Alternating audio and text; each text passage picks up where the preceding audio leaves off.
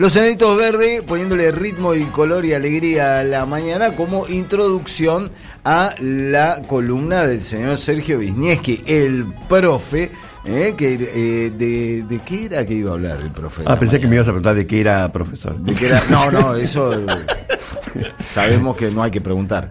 Vamos a hablar de un hecho que sorprendió ayer, porque en Brasil, la Policía Federal Brasilera detuvo al represor argentino Gonzalo Sánchez, conocido como Chispa, uno de los prófugos de la justicia por la causa ESMA, que está imputado por la participación en los grupos de tareas que secuestró y asesinó, vamos a decir asesinó, no desapareció, a Rodolfo Walsh en 1977. También participó en los vuelos de la muerte. O sea, era un personaje... Las tenía todas, las tenía todos los casilleros. Muchos asesinatos, mucha tortura, nada más y nada menos que la- el asesinato de Rodolfo Walsh. Y este hombre, hasta el año 2000, trabajaba en un armador de empresas pesqueras en, San Antonio Oeste, en Río Negro, y se jactaba de lo que había hecho. Ah, no era que se, de- no estaba escondido. No, no, precisamente. no, no, se jactaba. ¿Sabes lo que hice yo? Se jactaba de lo que había hecho. Y esto motivó que, por ejemplo, el Consejo Deliberante de esa ciudad lo declarara persona no grata. Estando en Brasil, hace unos 5 o 6 años, ya lo habían detenido durante el gobierno de Dilma Rousseff. Pero ustedes saben que en Brasil es muy difícil lograr una extradición. Sí, por eso tanto, digo, Ronald Biggs, autor del robo del siglo, se rajó de Inglaterra a Brasil para... Toñetti hace gestos de que él, él, no sé, algo de la, de la extradición, imagino que tiene que ver con su conocimiento de Brasil. Exacto, Pero- la, la justicia brasilera es refractaria en estos temas a dar la extradición. Ah, eso era. Es que, ¿Cómo, perdón? Tiene que desclasificar el archivo. Entrevistó a Ronald Biggs, el ladrón del siglo. Un día, Eh, un día lo tenemos que entrevistar a. Toñetti. Un día en el 98. O sea, poco antes de la muerte, pues murió poco después de eso. Sí, Toñetti Sí, tiene Toñetti no hace se mucho. deja, 98 Toñetti hace no mucho. se deja entrevistar. Yo vos sabés que a veces en el diario, de- de- que trabajo en un diario de cultura y espectáculo, che, hagámosle una nota a Daniel que, que está arranca una temporada nueva de Mm. la radio, y lo llama a Daniel y dice, no, dice, no, deja, mejor no. Hay que entrevistarlo sin que se dé cuenta. No, no le, no le gusta hacer Hay declaraciones. que publicar el off. Qué periodista hubiera sido si se hubiera dedicado a eso, ¿no? Exacto. Bueno, Bueno, pero el tema es que en Brasil justamente no, no adhieren a estas convenciones, este, por ejemplo, porque ellos consideraban que el delito de este hombre había prescripto. Había que prescripto. Y para ellos no es que un delito de lesa humanidad no prescribe nunca, pero en esta oportunidad el Supremo Tribunal de Brasil votó 3 a 2, hay que decir, que en este caso lo iban a considerar porque los secuestros que él hizo todavía rigen porque muchas de esas personas no aparecieron. No aparecieron. Entonces consideran que los secuestros siguen sucediendo y por eso no prescribieron las causas y en este caso van a dar la extradición y sería la primera vez que pase algo así durante un gobierno Bolsonaro. Bolsonaro que sabemos que reivindicó todas las dictaduras habidas y por haber, entre todas, entre ellas la de No, Brasil. no, es que reivindicó mucho más. Que participó. Es mucho más que reivindicó. O sea, reivindicó la figura del gran torturador eh, brasilero. Eh, Sí. Ustra, brillante Ustra. cuando votó en contra por la destitución de Dilma, este, hizo una reivindicación de un torturador. Bien, ahora hablemos un poco de Rodolfo Walsh y sobre todo su, la última etapa de su vida. Todos sabemos que participó en la organización Montoneros, ya muchísimo antes, ya era muy respetado y conocido investigador, entre otras cosas porque hizo periodismo de investigación. Ese periodismo que a todos nos gusta, este, cuando estamos estudiando periodismo, y después, después que las cosas cambian. Pero muy conocido, entre otras cosas, por Operación Masacre, el caso Satanowski, que mató a Rosendo, en el que con sus investigaciones se descubrieron cosas nuevas, eso es lo interesante, y en periodos en donde nadie quería escuchar. Él cuando escribe Operación Masacre, escribe, esta es la historia que escribo en caliente y de un tirón, para que no me ganen de mano, pero que después se me va arrugando día a día en el bolsillo, porque la paseo por todo Buenos Aires y nadie me la quiere publicar y casi nadie se quiere enterar. Hay un notable de- eh, libro recopilatorio de Walsh que se llama El violento oficio de escribir. Es una lección de periodismo de principio a fin.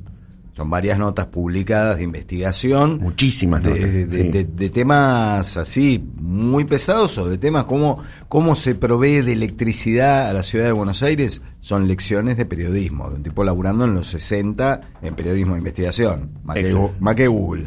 Exacto, eso, gente que por prestigio al periodismo, que después pasan otras cosas.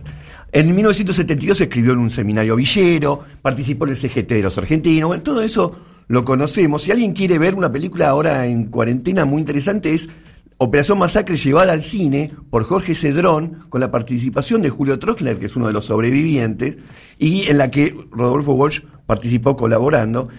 En 1974, esto me interesa mucho históricamente, empezaron las diferencias de él con la organización Montoneros. Sobre todo, miren lo que escribe, hay que volver a integrarse al pueblo, separar a la organización en células de combate estancas e independientes, distribuir el dinero entre las mismas y tratar de organizar una resistencia masiva basada, basada más en la inserción popular que en operativos de tipo foquista. Eso se discutía en esa época. No es que todos estaban en la misma. Se discutía y obviamente no se le dio importancia a lo que él dijo.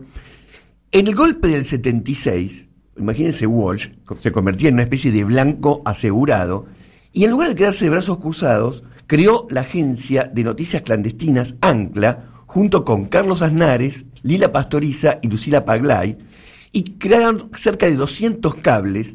Y una de las cosas que le decían a la gente, la que le repartían estos cables en una época en la que no se podía informar de nada, era, reproduzca esta información, haga circular por los medios a su alcance, a mano, a máquina, a mimeógrafo, oralmente, mande copias a sus amigos, nueve de cada diez las están esperando, millones quieren ser informados, el terror se basa en la incomunicación, rompa el aislamiento, vuelva a sentir la satisfacción moral. Fuerte una- eso, ¿eh? Es El muy terror se basa en la comunicación y rompa el aislamiento. Alguna vez habrá que analizar el quedate en casa, ¿eh? Uh, Las consecuencias del quedate en casa. rompe el aislamiento. En el, en el mediano y largo plazo.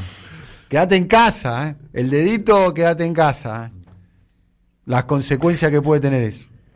Vuelva a sentir la satisfacción moral de un acto de libertad, derrote el terror, haga circular esta información. Esa era la consigna con la cual imagínense a la gente que recibía esto, que era una papa caliente, pero al mismo tiempo la necesidad de repartirla porque no había otro medio de comunicación que te lo reparta.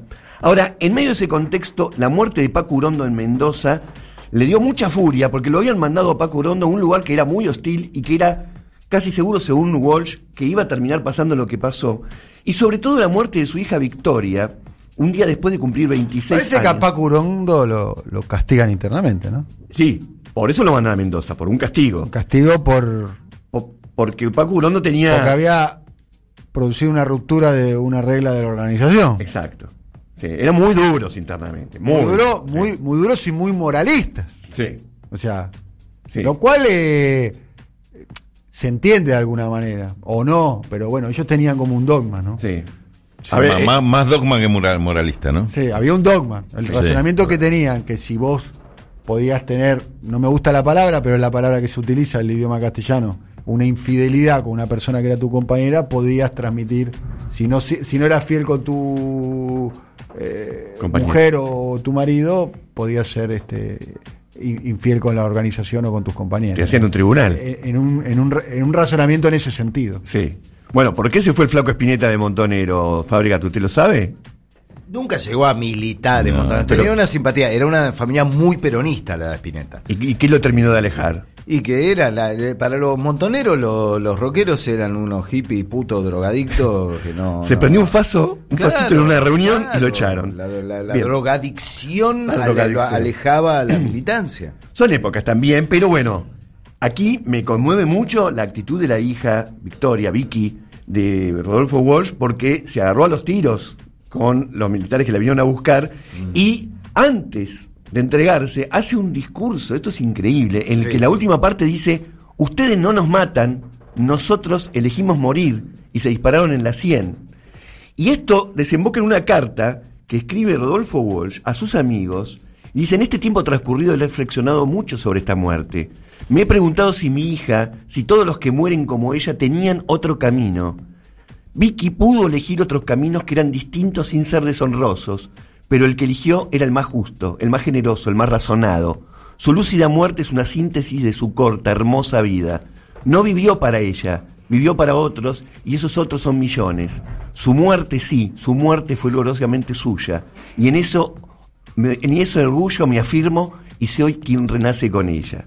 El tema es que el 24 de marzo, a un año del golpe de Estado, él decide mandar esa famosa carta a la Junta Militar, que a mí me impacta cada vez que la leo, no solamente porque está hablando de la represión, que es de lo que hablamos todos, sino porque hace un diagnóstico súper certero sobre el plan económico de Martínez de Oz y las consecuencias que tiene el liberalismo sobre la Argentina, y termina diciendo, estas son las reflexiones que en el primer aniversario de su infausto gobierno he querido hacer llegar a los miembros de esta Junta, sin esperanza de ser escuchado, con la certeza de ser perseguido, pero fiel al compromiso que asumí hace mucho tiempo de dar testimonio en momentos difíciles.